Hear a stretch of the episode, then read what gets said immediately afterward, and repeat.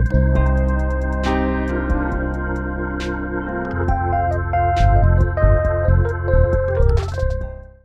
olá a todos, sejam muito bem-vindos à Conexão Capital, sessão de encontros da Capital Aberto, onde todas as semanas nós apresentamos entrevistas e debates sobre temas que estão impactando o mercado de capitais.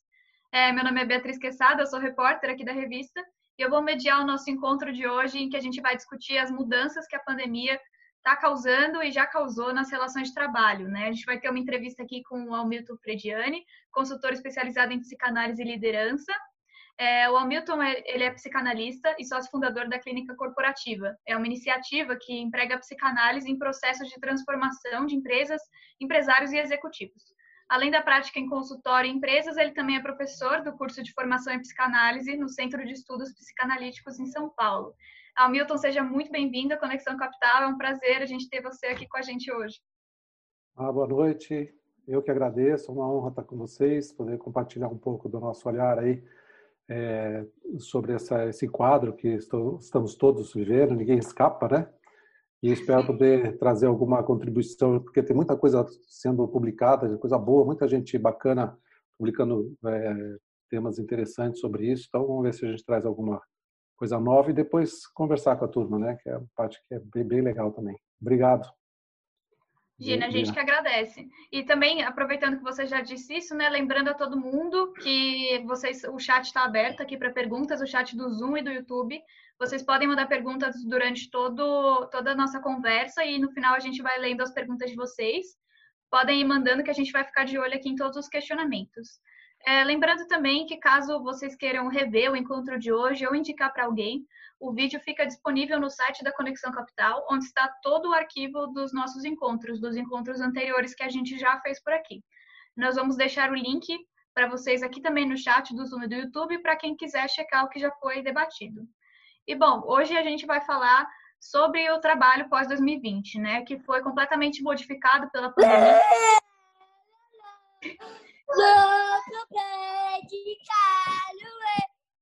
Ai, que susto, gente. Perdão aqui. É...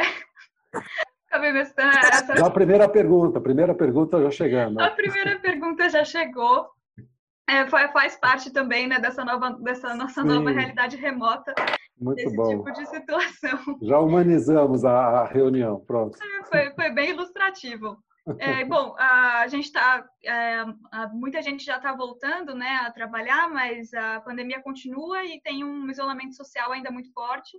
Não são todas as empresas que puderam fazer home office, que puderam colocar os seus funcionários em casa, mas grande parte do mundo corporativo transferiu o escritório para dentro da casa dos funcionários e as equipes passaram a se contatar com a mediação de telas, né? Seja a tela do computador, a tela do celular, esse era o nosso contato.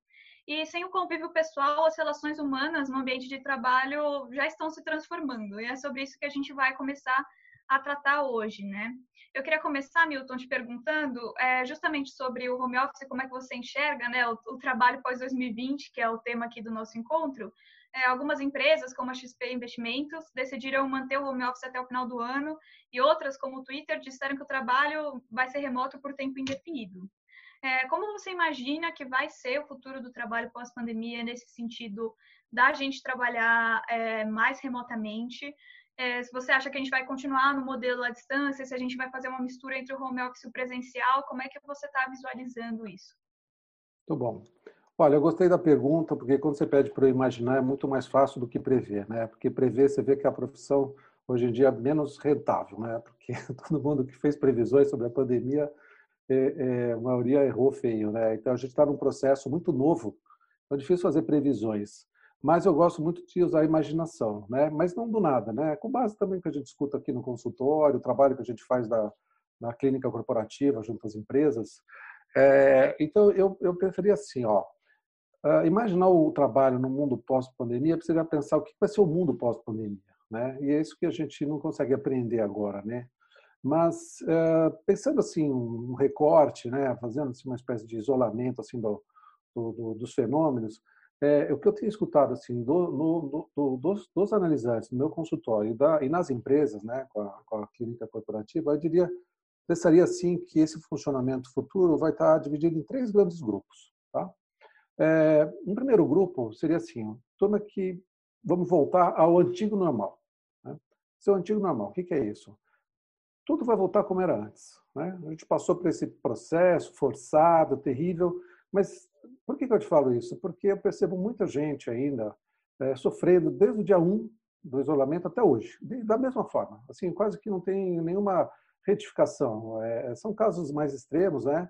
mas que assim não, não gosta do que está acontecendo, não vê sentido nisso, não tira proveito e quer voltar o quanto antes para o que estava antes. Então seria então uma volta ao, ao antigo normal, né?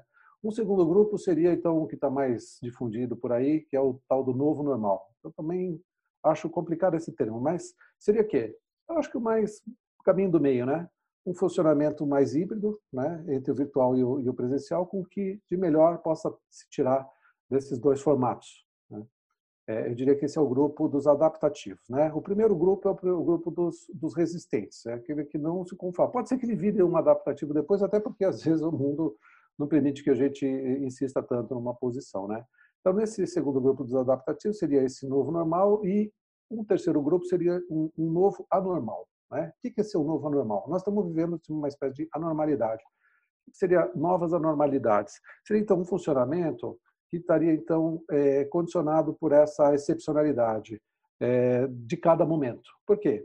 Pode ser que novas pandemias é, venham, né? isso já está previsto né? Em, em, em, alguns estudos científicos. Essa mesmo que a gente está vivendo também não é uma novidade é, assim absoluta, né? foi uma coisa, um meteoro que caiu, sabe? Algo que já estava meio assim nas questões todas ambientais, sociais, meio que prevista. Pode ser que isso volte, não se sabe quando vai terminar, de que forma vai terminar. Então, eu, eu poria assim nesses três registros, sabe?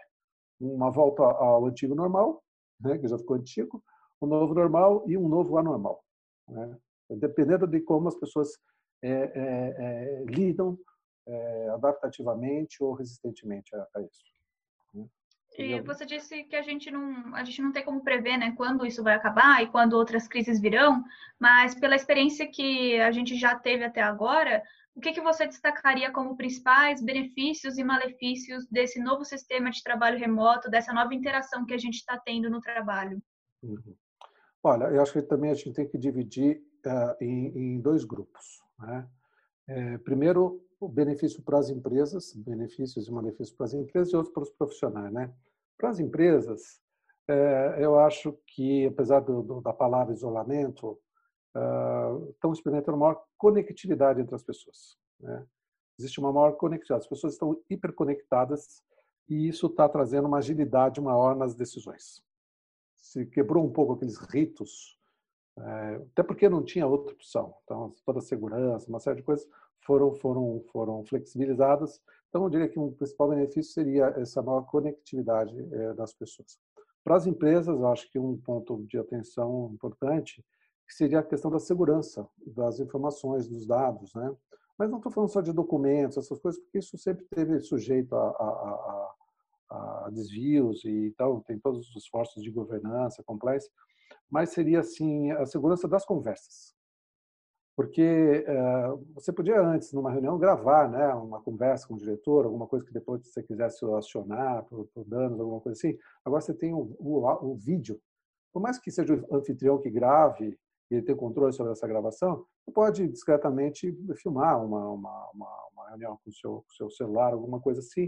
E isso fora de contexto, recortado, editado, pode criar, criar bastante transtorno. Né? Então você vê que eu acho que isso, já estou indo logo de cara, né?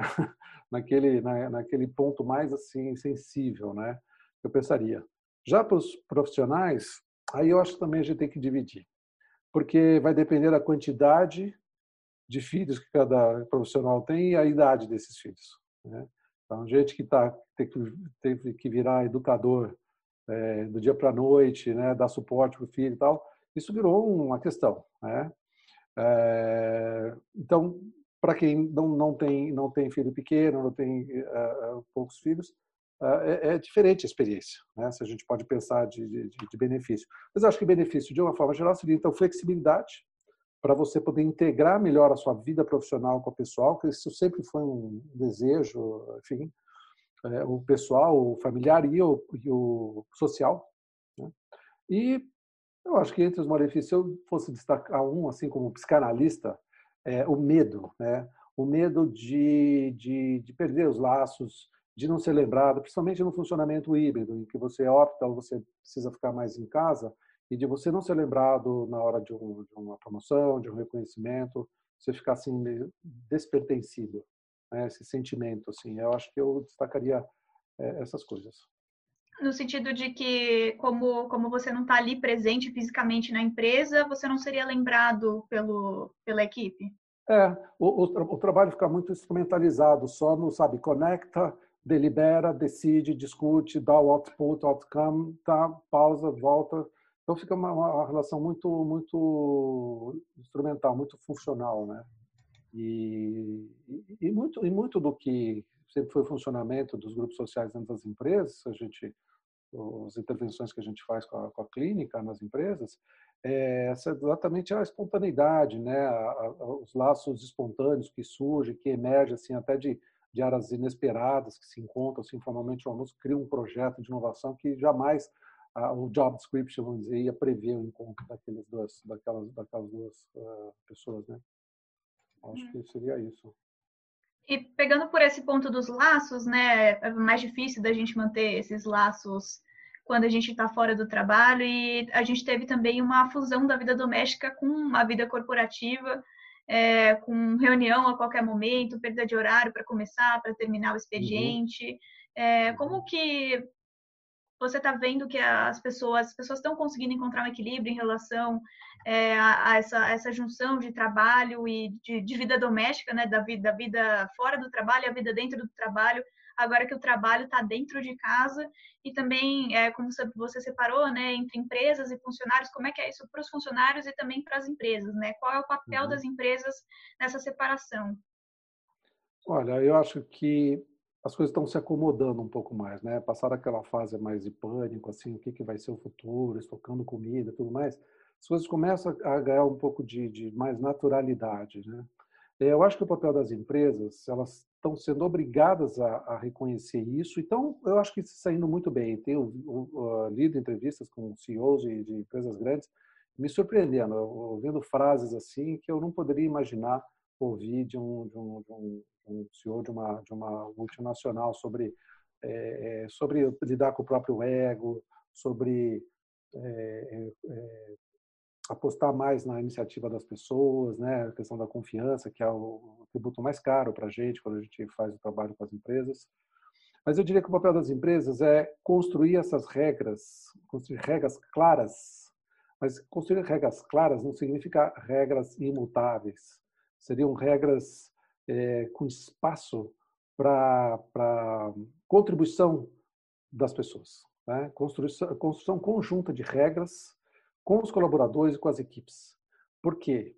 Porque o, o momento pede muita flexibilidade e adaptabilidade. Se você enrijece a regra, né, como um algoritmo, né, se, ele, se ele não tiver uma, uma certa inteligência de artificial, o algoritmo, por mais artificial que seja, ele é sempre fechado, né? Ele vai aprendendo, mas ele é meio fechado. As pessoas não, as pessoas a imaginação ilimitada. Então, de, de, deixar que haja espaço para para essa adaptação das regras, né? Então, de novo, questão da confiança que a gente vai vai pode falar depois também, né? Uh, porque cada área, cada projeto vai ter sua necessidade. Então, não faz sentido você enrijecer, sabe, um horário de reunião, de alinhamento, tal. Se eu, aquele grupo funciona melhor, sei lá, parte da tarde, final da tarde, início da noite. Então, deixar a coisa ficar um pouco mais orgânica, né?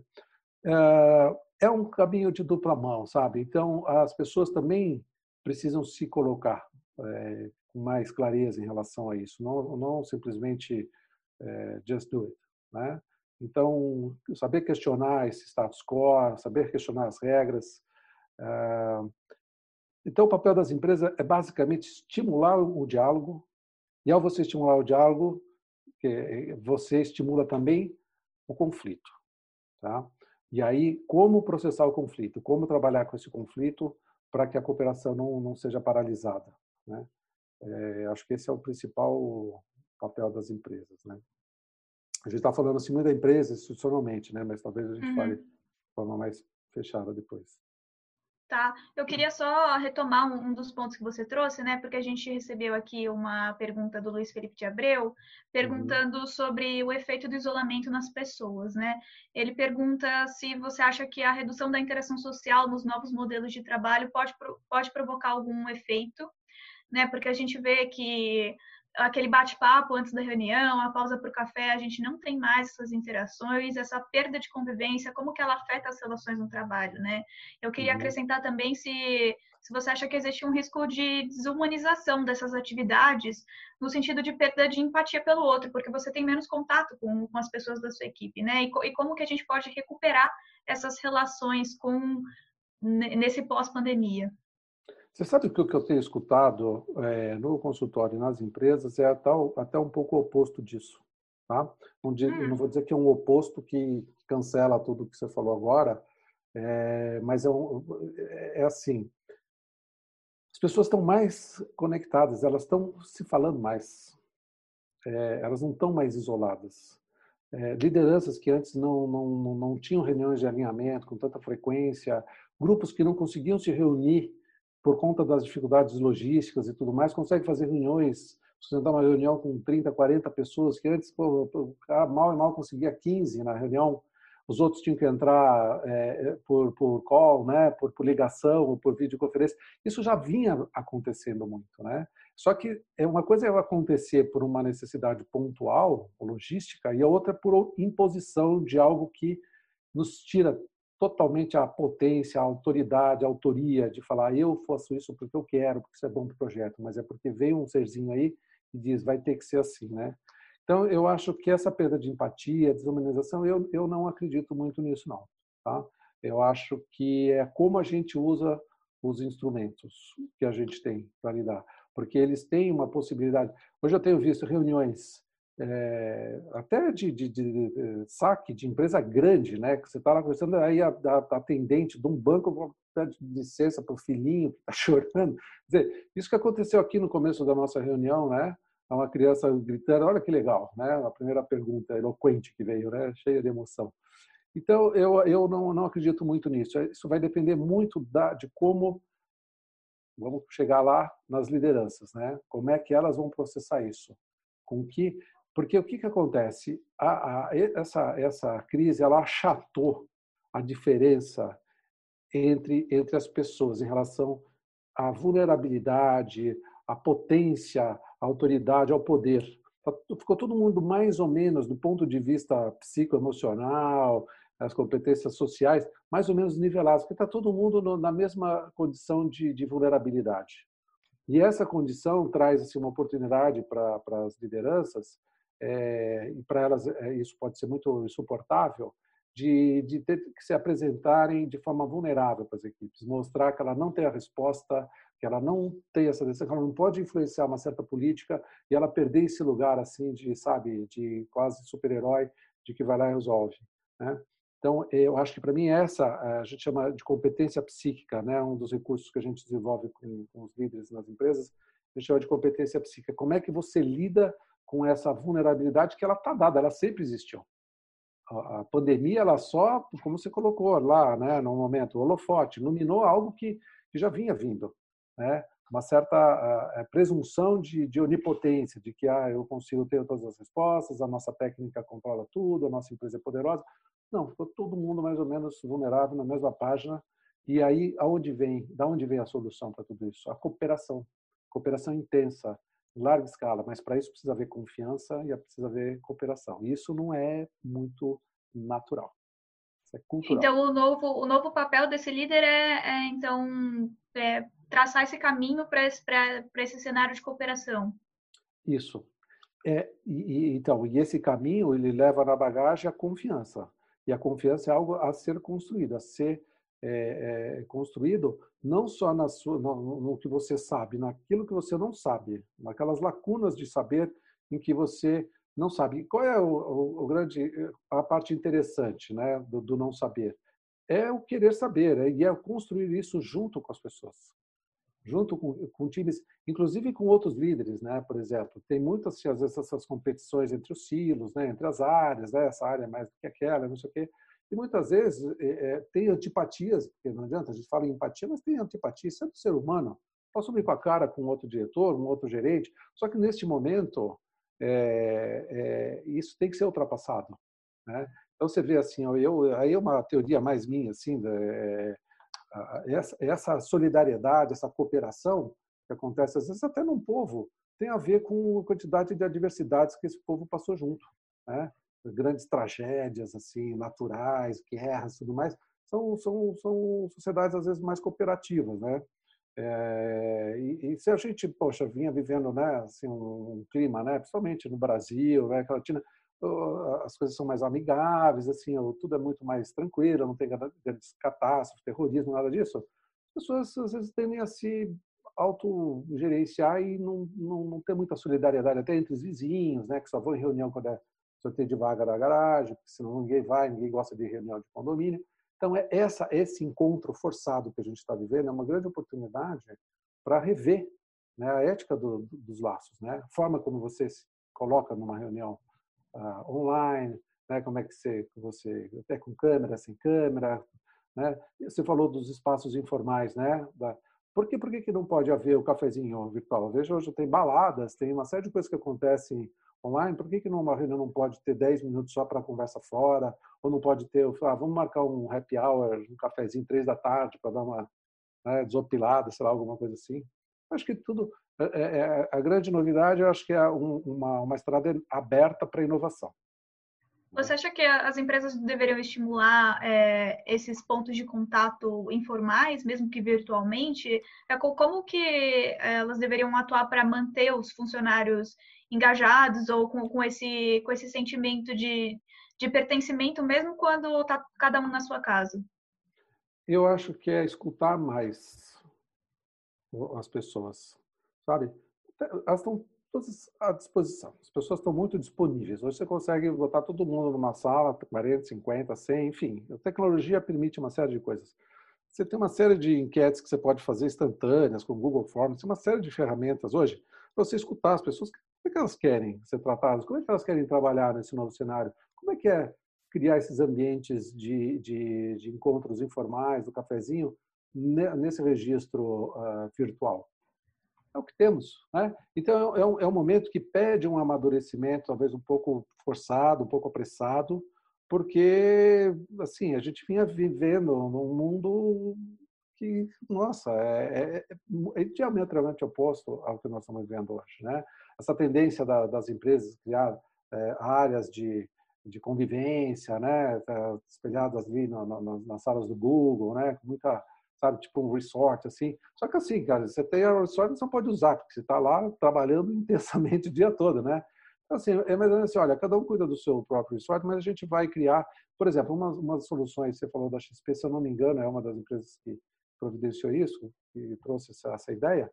Olha, cada um vai trabalhar na nossa casa, mas a gente vai ter que ter espaços para compartilhar encontros para inovação, para troca, para socialização.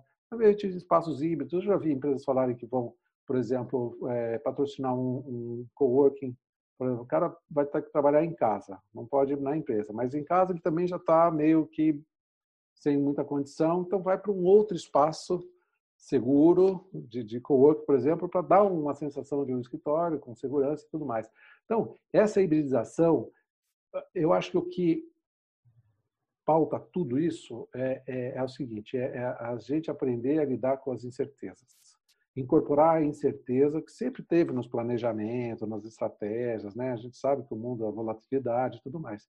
Só que isso agora atingiu as pessoas, mais do que as pessoas, atingiu as relações, né? Então, a ótica que a gente tem na, clínica corporativa é a gente não trabalha lendo o inconsciente dos líderes, a gente trabalha as relações que acontecem entre as pessoas, entre as áreas, porque é ali que está a confusão. Né? A cooperação intensa, ela pressupõe renúncia, pressupõe um certo sacrifício.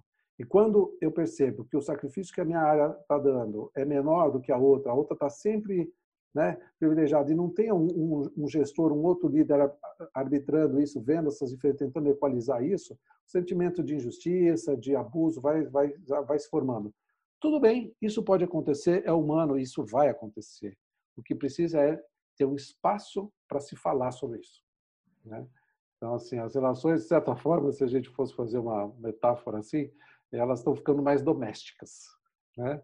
Você entende? Quer dizer, aquilo que sempre foi, não, isso é pessoal, você deixa do lado de fora, você não traz esse problema para a empresa, não tem como, filho, eu já estou dentro de casa, não tem como levar meu problema de casa para a empresa, eu já estou, é você que está fazendo parte, você que é um problema na minha casa agora, entende? Quer dizer, é, é uma, é uma outra ódio, é uma outra ética que surge aí, né? E eu acho ela muito positiva, porque assim, as empresas não gostam de inovação, então vamos inovar sobre como a gente se relaciona. É, só que para isso você precisa de um método, precisa de método, precisa de uma certa serenidade e precisa trabalhar com um certo grupo, que eu falo que são os líderes. Né? É com as lideranças, esse assunto é com as lideranças, não, tenha dúvida. Para mim, minha perspectiva, pelo menos, é essa. E você falou um pouco, né, de, de que, enfim, agora a, a empresa é um problema dentro, dentro da minha casa, né, de que essas coisas vão se misturando e que isso seria positivo. É, eu queria te perguntar, é, relacionado a isso, sobre a questão da saúde mental, né? Que também tá, acabou ganhando os holofotes agora nessa pandemia. Eu queria que você falasse um pouco sobre quais são os riscos do isolamento para a saúde mental e para a produtividade dos funcionários.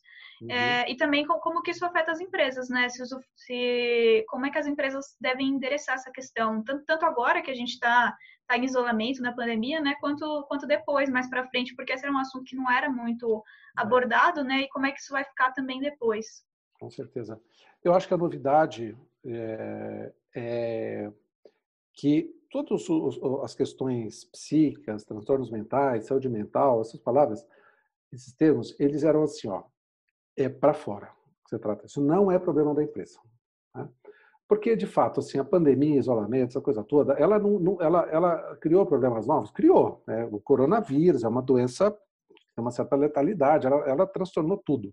Mas ela, ela não criou é, transtornos novos. Né? O que acontece assim, a gente já vinha né, um certo mal-estar na, nas empresas, nas organizações, ou nas relações de trabalho, vamos pensar assim, porque eu não gosto de falar assim, ah, é das empresas, mundo corporativo, não é isso. É, são pessoas, são as relações que fazem as empresas, né? Então todo mundo faz parte dessa desse jogo, né? As empresas têm um pouco mais de poder para transformar as coisas, né? Enfim, não é um poder equiparado, mas é, a novidade é que eu acho que as empresas estão trazendo para dentro de casa é, uma parte da responsabilidade sobre esses transtornos, tá?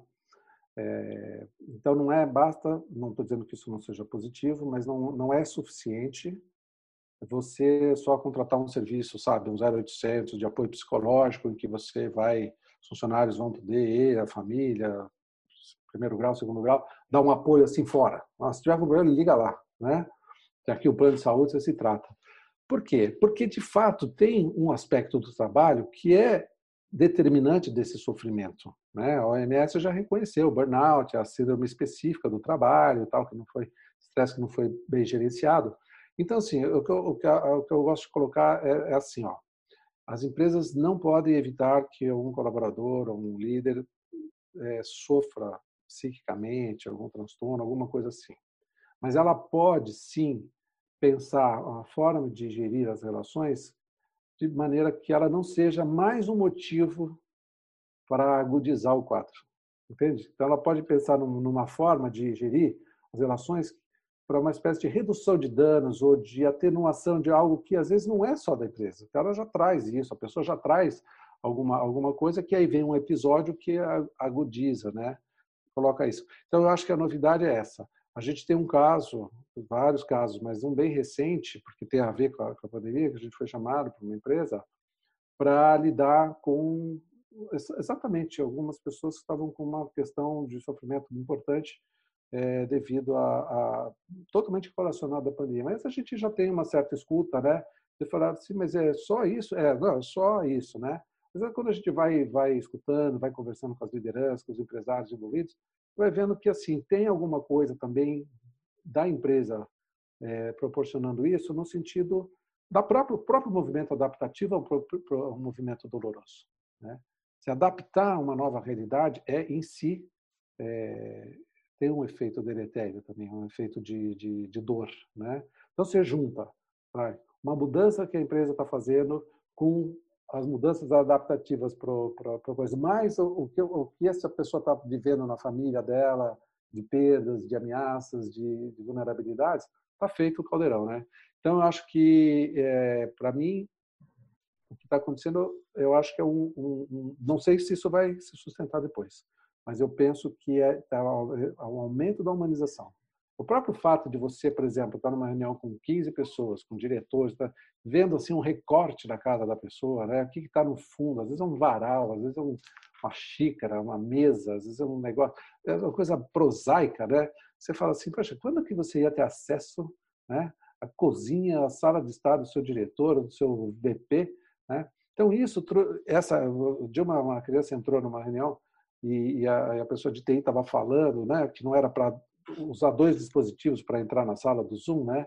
E a criancinha entrou, entrou no carro. É, porque senão a mamãe fica vendo você em dois quadradinhos, ela fica confusa. Olha que, que coisa mais interessante, né? Quer dizer, como, como é que você põe limite nisso? Né? Como é que você, você lida com isso, né? Então, eu acho que, é, é, sei lá, sinteticamente é isso. É, isso está sendo, tá sendo internalizado. Vamos pensar nosso sofrimento. O sofrimento psíquico fazer parte da agenda estratégica das empresas, entende?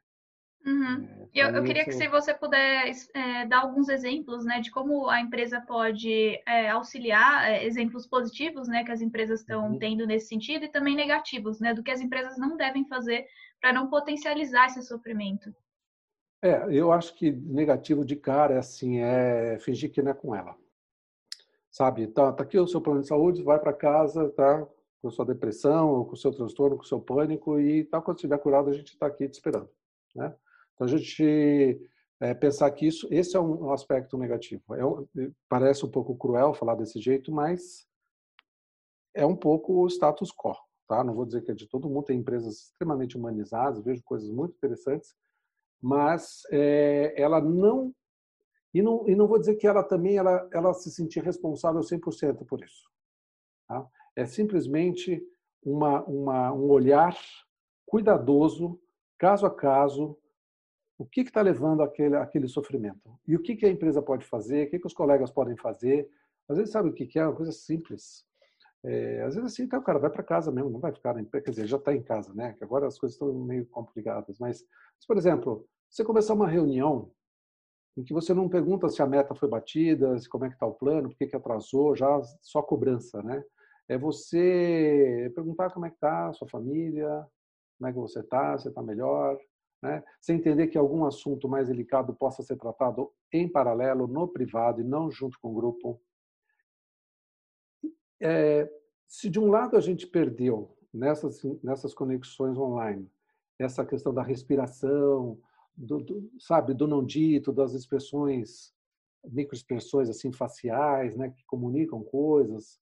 Por outro, a gente tem um acesso à, à escuta melhor.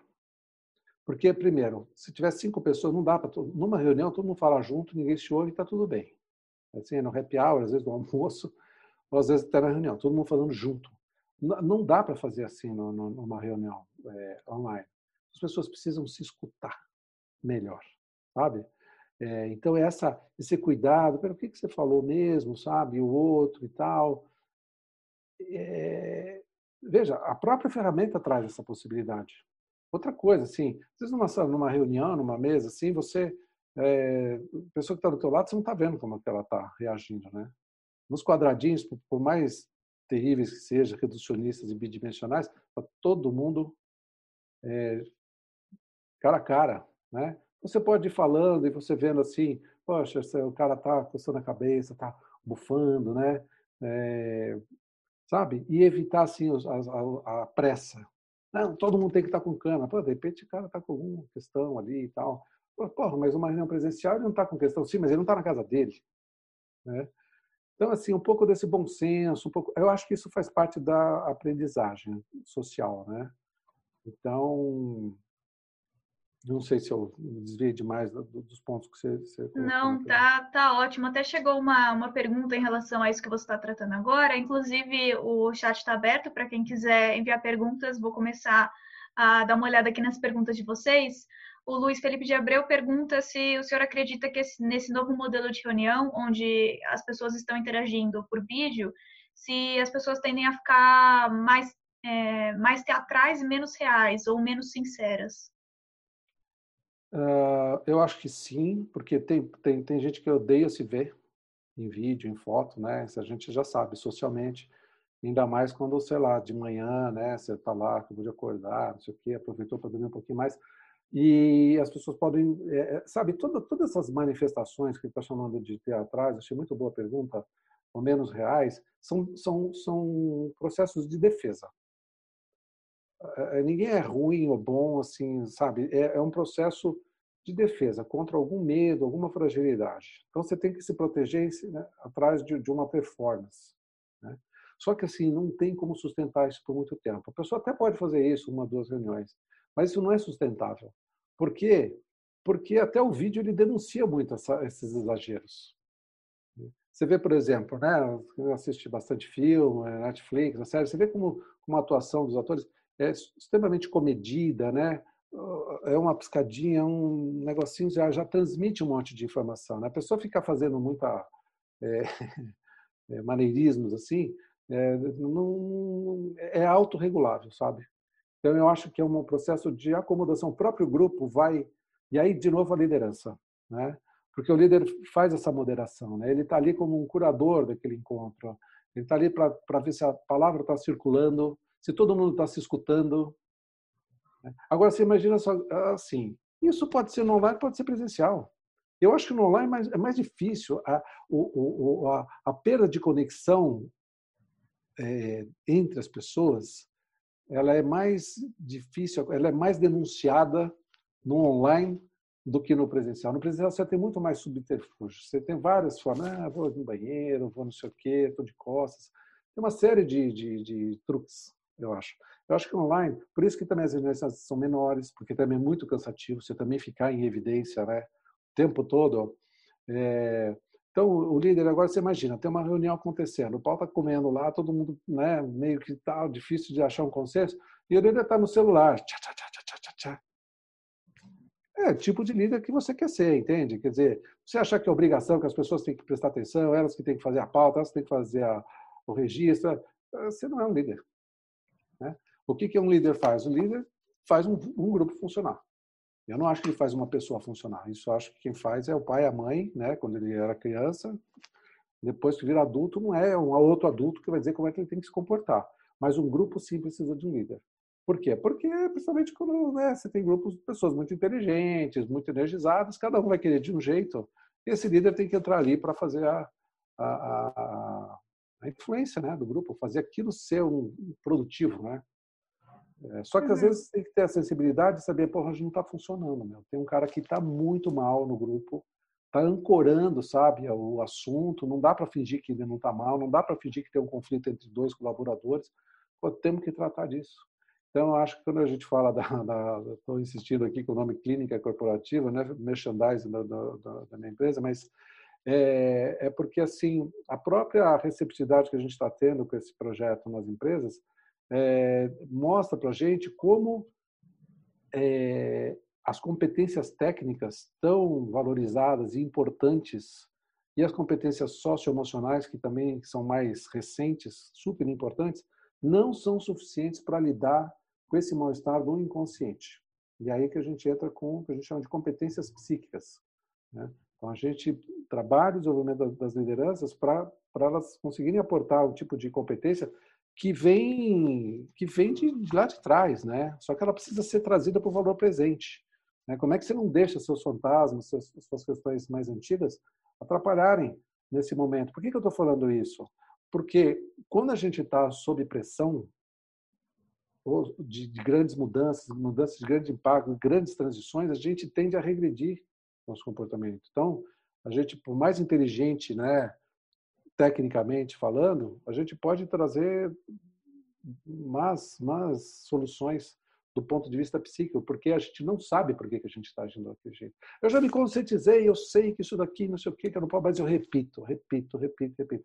Nesses momentos de, de crise, isso vem com tudo. Não precisa ser Falando, tratado. Falando um pouco dessa, você falou um pouco da experiência que você está tendo com, com a clínica, né? O Maurício Totti pergunta quais são as principais dores e inseguranças que você tem escutado das empresas. É, eu vi de, de C-Level, diretores, né? Acho que o Maurício Isso. colocou. Ah, boa pergunta, obrigado. É, Para mim, a maior, número um, é o sentimento de não sustentar a vulnerabilidade. Eu já comentei aqui. Né? Então, é assim, saber que eu não sou a fonte das soluções, eu não sou a fonte das respostas definitivas e esclarecedoras. É, a, o confronto com a ideia que talvez tenha alguém menos sênior que eu que possa ter uma solução melhor do que eu. E pode ser que seja um outro líder para meu, que inclusive eu não vou muito com a cara, e que eu vou ter que adotar essa é sair desse lugar, dessa posição que, que, que às vezes a liderança, né, quanto mais alto o nível, mais a gente, claro, carrega uma responsabilidade proporcional, né, o valor de uma canetada de um diretor, de um VP, de um CEO, atinge centenas, às vezes milhares de pessoas.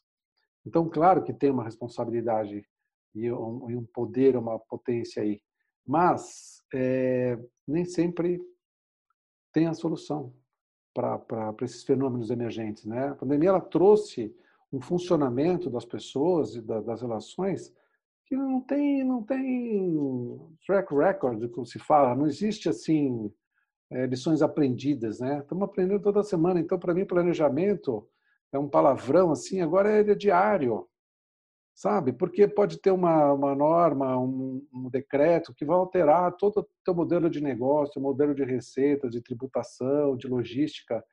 E assim, quanta mudança para administrar simultaneamente, né? O mundo já vinha assim, porque antes tinha uma competição acontecendo, tal, o mundo estava pulsante, né? E a gente, eu acho que esse é um dado importante para eu colocar aqui, é, a gente não tinha tempo a gente vivia um mundo de muita distração, sabe? Quando começava uma angústia, eu mudava de assunto, então eu vou fazer alguma coisa, vou comprar alguma coisa, vou fazer uma viagem, quer dizer, aquilo que o dinheiro podia comprar, né?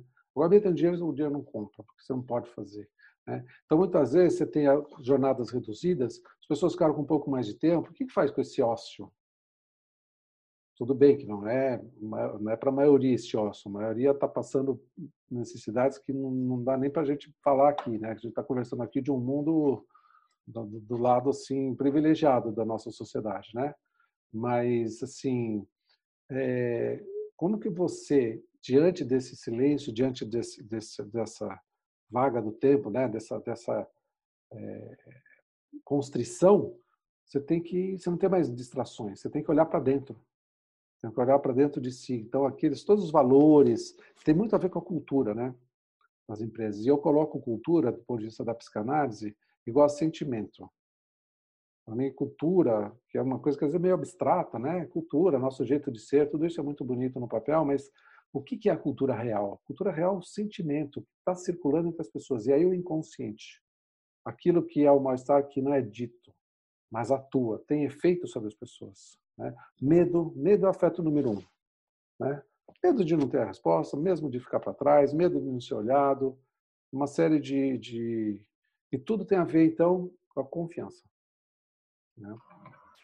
Eu queria perguntar para você se você vê uma que vai ser necessária uma mudança cultural nas empresas forte depois no, no pós né pandemia. Já que você uhum. citou essa essa importância da cultura, queria que você falasse um pouco mais sobre isso. Tá. Olha, eu vou, eu vou é, compartilhar com vocês, eu acho que de uma forma bem sucinta, ah, porque eu estou vendo que as perguntas todas estão, referidas a isso, né? O mundo pós, esse mundo que já começou, esse pós já está em curso, né? Já tem gente voltando e tudo mais. Ah, a, gente, a gente desenhou um negócio chamado impulsores de confiança e cooperação. Tá?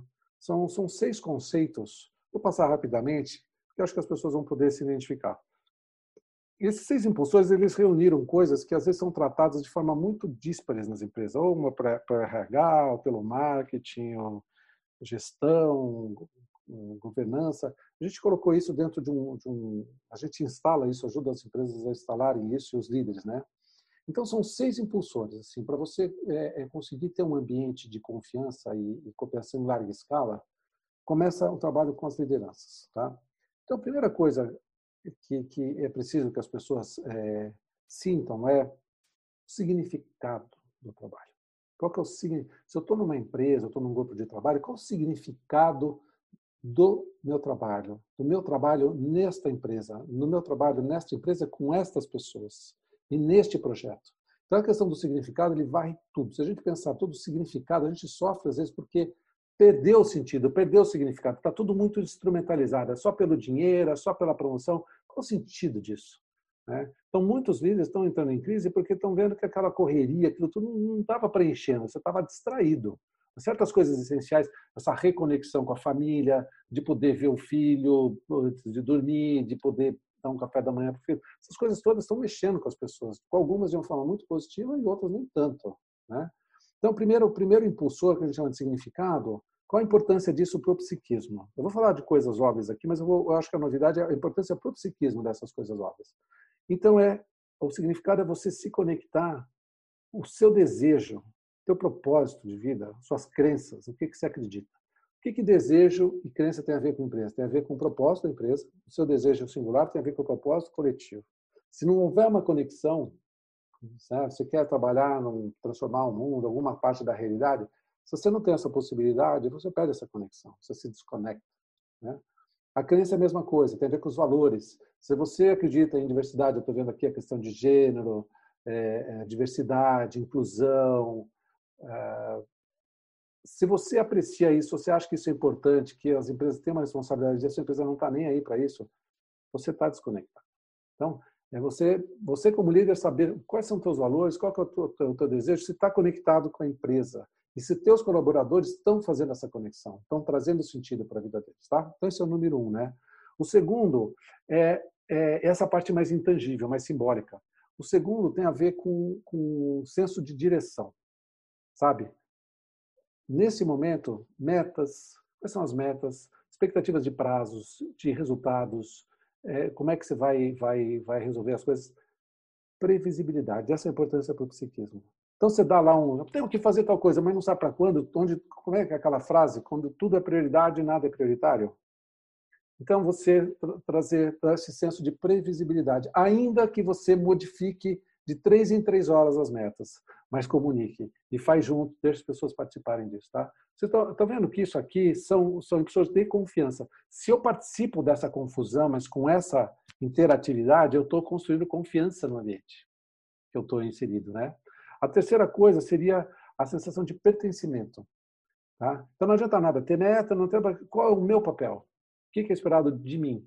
Como é que eu deixo claro para cada membro da minha equipe que, que eu espero de cada um? Qual é o teu papel nisso? Qual o recurso que você tem? Porque às vezes você dá o, a meta, dá o papel, mas não dá o recurso, não dá autonomia. Qual a autonomia que eu tenho? Você tem que dar autonomia hoje. Né? Porque autonomia assim, cara. O cara, cada um trabalhando na sua casa, o cara tem que ter autonomia, né? Só que você tem que gerenciar, tem que ter um método para isso. Pertencimento no, no, no, no psiquismo é, é você ter um lugar na história. Qual é o meu lugar na história? Não importa se é um, um supervisor do, do estacionamento mas ele tem que estar conectado com a narrativa total desse grupo, desse propósito. Isso tem um poder assim enorme, né? A outra coisa, o quarto impulsor, a gente chama de interdependência. O que, que é isso? Eu preciso sentir que eu tenho suporte do ambiente, das outras áreas.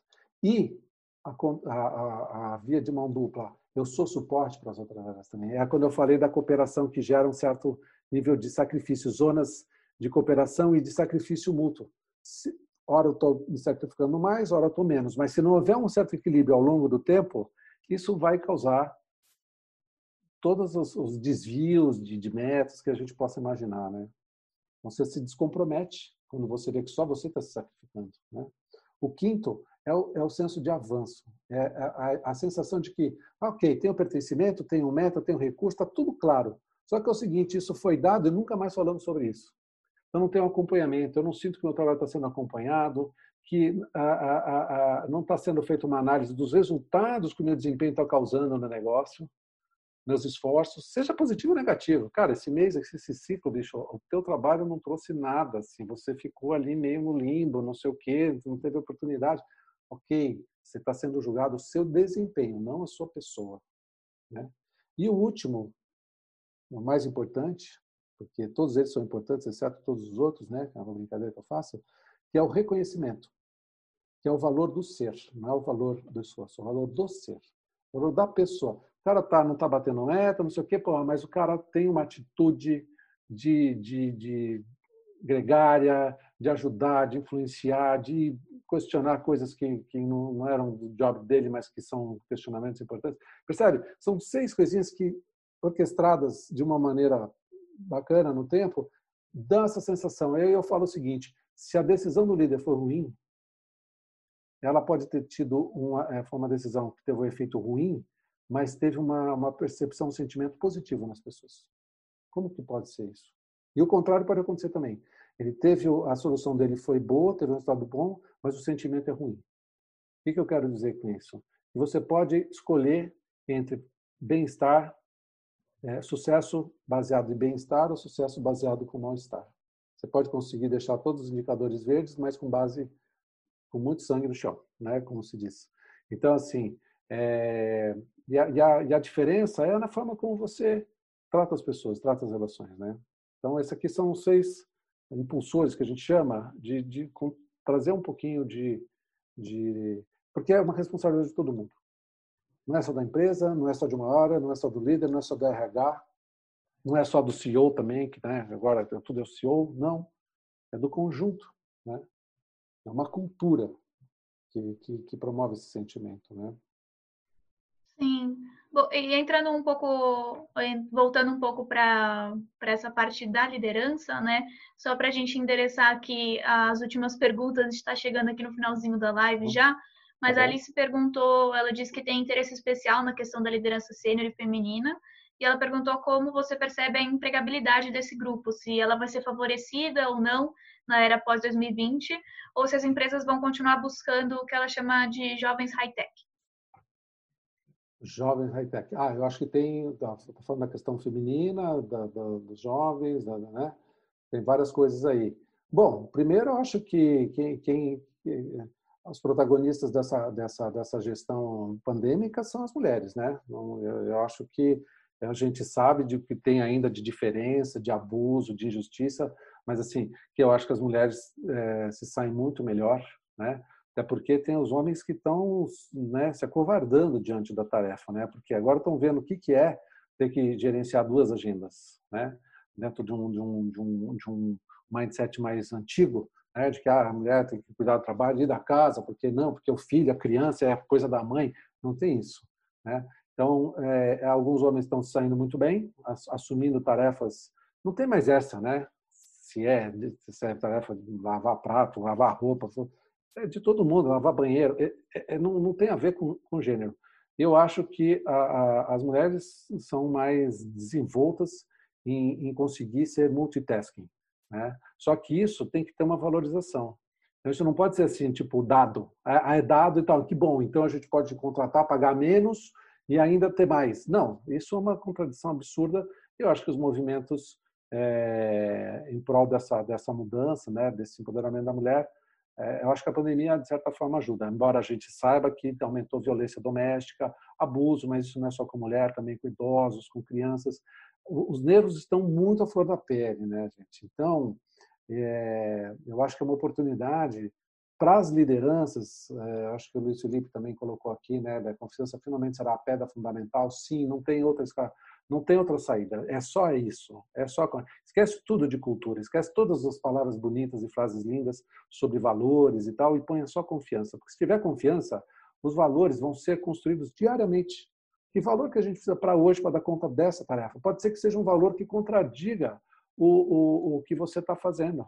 Eu pego o exemplo da, da, segurança bancária, né? Às vezes esses dispositivos que, pô, os idosos não podem mais ir na agência, então começou a se flexibilizar, porque nem todo mundo tem celular, então algumas flexibilizações né, das regras de, de, segurança para não parar as transações, né? É, então, havendo confiança, você constrói o valor, pode construir. Você pode, por exemplo, diante de uma emergência, um certo valor ser, ser, ser ofendido, ser pesado, sabe? Porque não dá para entregar esse valor, porque às vezes os valores são contraditórios sabe? Ah, temos que uh, privilegiar o acionista e o cliente. Não, mas pera, mas se eu privilegiar o cliente, eu vou ter uma margem menor, o acionista...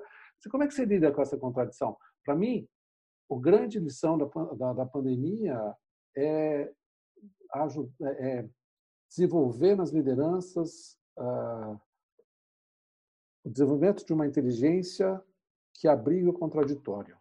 Ela consiga abrigar dois, duas ideias contraditórias, ambas válidas, e que são ambíguas e que podem ser muito enlouquecedoras. Mas elas não são. No final, se você der um tratamento a isso, puser isso em circulação, em palavras, e, e, conversar e não ter pressa de, sabe, não podemos sair, da, não temos como ter resposta disso na próxima hora. A gente precisa ter, mas não temos como. Vamos ver o que a gente consegue em uma hora. Se a gente não conseguir, eu sou o líder, eu preciso tomar uma decisão, preciso dar um posicionamento, eu vou bancar uma decisão qualquer. E aí, ó, com ônus e bônus. Sabe? Só que quem está também em cima desse líder também tem que ter essa dimensão. E para mim, humanizar isso é lidar com a falta, com o erro, com a falha, é, com a não onipotência. Né? E, e para mim, os, os, líderes são os, os, representantes máximos disso. Eles precisam se desenvolver nessa direção. Não é fácil, não é simples. Porque é, o espaço de tempo é muito curto e o contexto é muito adverso. Né? É, foi uma, uma transformação que veio muito rápido, né? É. E, bom, só para a gente terminar, acho que até a sua, sua fala foi um ótimo encerramento, mas queria não queria deixar de fazer a pergunta da Bianca. Ela perguntou como que a gente pode medir a produtividade no contexto doméstico. Ela disse que algumas semanas se sente muito produtiva, em outras pouquíssimo, e que no escritório essa oscilação era bem menor. É, se você puder dar, endereçar a pergunta dela antes da gente finalizar aqui. Bianca, boa pergunta. Eu acho que eu tenho que levar em conta a questão da ambivalência. O que é ambivalência? É, uma semana eu fui muito produtiva, na outra eu fui muito improdutiva. A questão não é só que você é uma super-heroína super que tem que ser super produtivo o tempo todo. A questão é você ter um entendimento, uma análise de contexto, isso também na, na clínica corporativa a gente desenvolve esse, esse, esse pensamento sistêmico, contextual, né? É, e você entender o que, que levou você a ter menor produtividade mas não com um, aquela régua ideal de que eu tenho que ser o máximo da produtividade. Não, soma toda a produtividade do mês, porque às vezes você tem um recorde de uma semana, de dois dias, de um para o outro.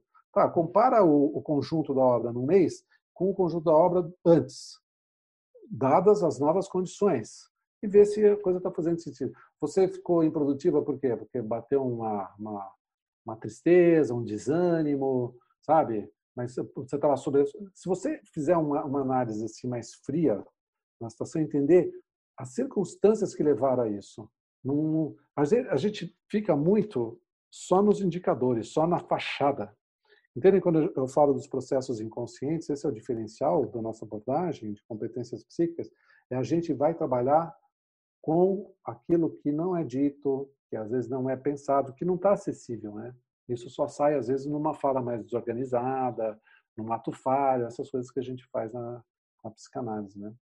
Mas é isso. E, assim, é menos...